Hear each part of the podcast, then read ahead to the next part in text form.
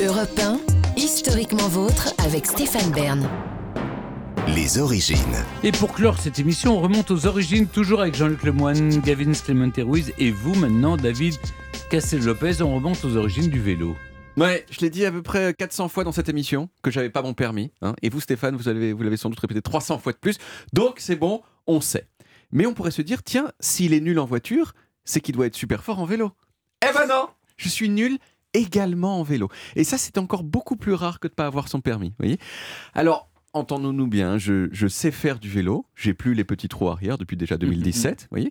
Mais je suis pas très à l'aise. Je manque d'équilibre. C'est pas top. Je suis un danger pour les autres et surtout pour moi-même. Cet été, je me suis vautré dans le décor en Suisse parce que j'ai freiné trop tard dans un virage. En 2018, je suis tombé à 20 km/h sur une route pleine de cailloux en Sibérie. J'avais du sang partout. Il se peut donc que si je meurs prématurément, ce soit en faisant du vélo. Et si c'est le cas, vous repasserez cette chronique et vous direz peut-être qu'il était nul en vélo, mais ses prémonitions étaient vraiment super. Je me permets quand même de toucher du bois parce que j'ai pas envie de mourir en vélo. Et pourtant, ce n'est pas ce manque d'assurance qui va m'empêcher de vous dire depuis quand ça existe le vélo. Le vélo, c'est une sorte de cheval moderne. Et si je dis ça, c'est que c'est exactement ce que l'un des premiers inventeurs du vélo avait en tête.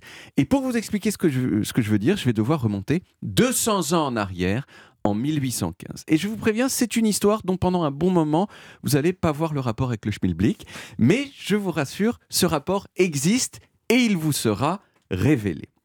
Donc cette année-là, en 1815, en Indonésie, il y a eu l'une des, sinon l'éruption volcanique la plus violente de l'histoire de l'humanité. L'éruption du volcan Tambora.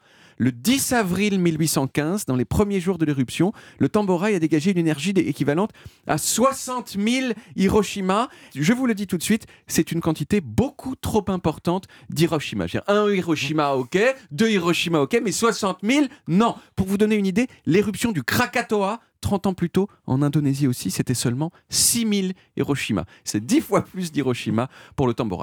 Alors direct, au moment de l'éruption, il y a eu 10 000 personnes qui sont mortes d'un coup, paf, mais ça ne s'est pas arrêté là, parce que le volcan a envoyé dans l'atmosphère une quantité gigantesque de cendres, de poussière et de dioxyde de soufre, et ça, ça a provoqué une sorte d'hiver volcanique qui a touché le monde entier. La température globale sur la Terre, elle a baissé cette année-là de 1 à 1 degré et demi, vraiment sur toute la Terre, juste à cause de l'éruption. Il a neigé à New York au mois de juin, et en Europe, les récoltes sont mortes en grande quantité. Du coup, famine, malnutrition, maladie.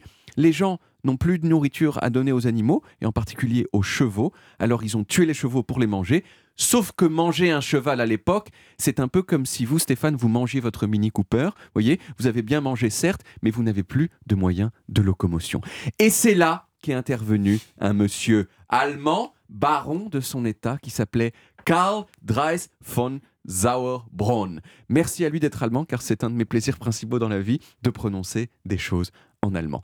En 1817, pour remplacer les chevaux que les gens étaient en train de manger, Karl, il a mis au point sa fameuse Laufsmaschine, qui veut dire en allemand machine à courir, et qui était en fait un proto-vélo.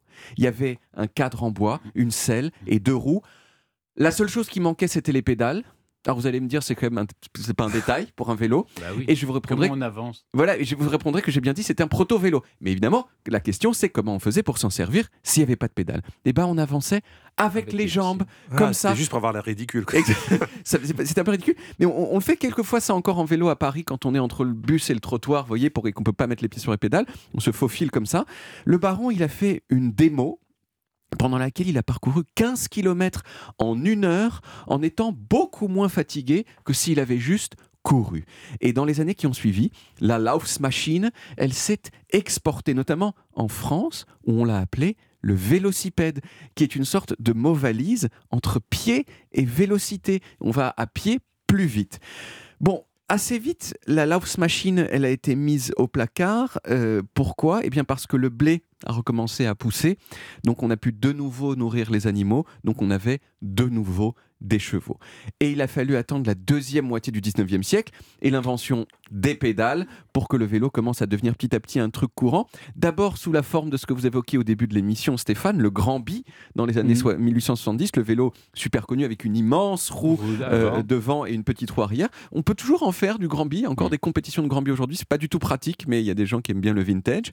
Puis euh, après le Grand Bi, avec les vélos normaux à partir des années 1880, puis dernière étape depuis 2019 à Paris avec les vélos électriques en libre service Mm. qui me permettent euh, personnellement de pallier un petit peu mes faiblesses euh, locomotives puisque l'effort à fournir pour avancer Mhm. il est moins grand et donc je suis plus stable et je risque moins de mourir. Ben, merci beaucoup, merci David. On retrouve les origines en podcast sur toutes les applis audio et en vidéo sur YouTube, Dailymotion et sur le site europe1.fr. Vous pouvez également retrouver toutes nos émissions.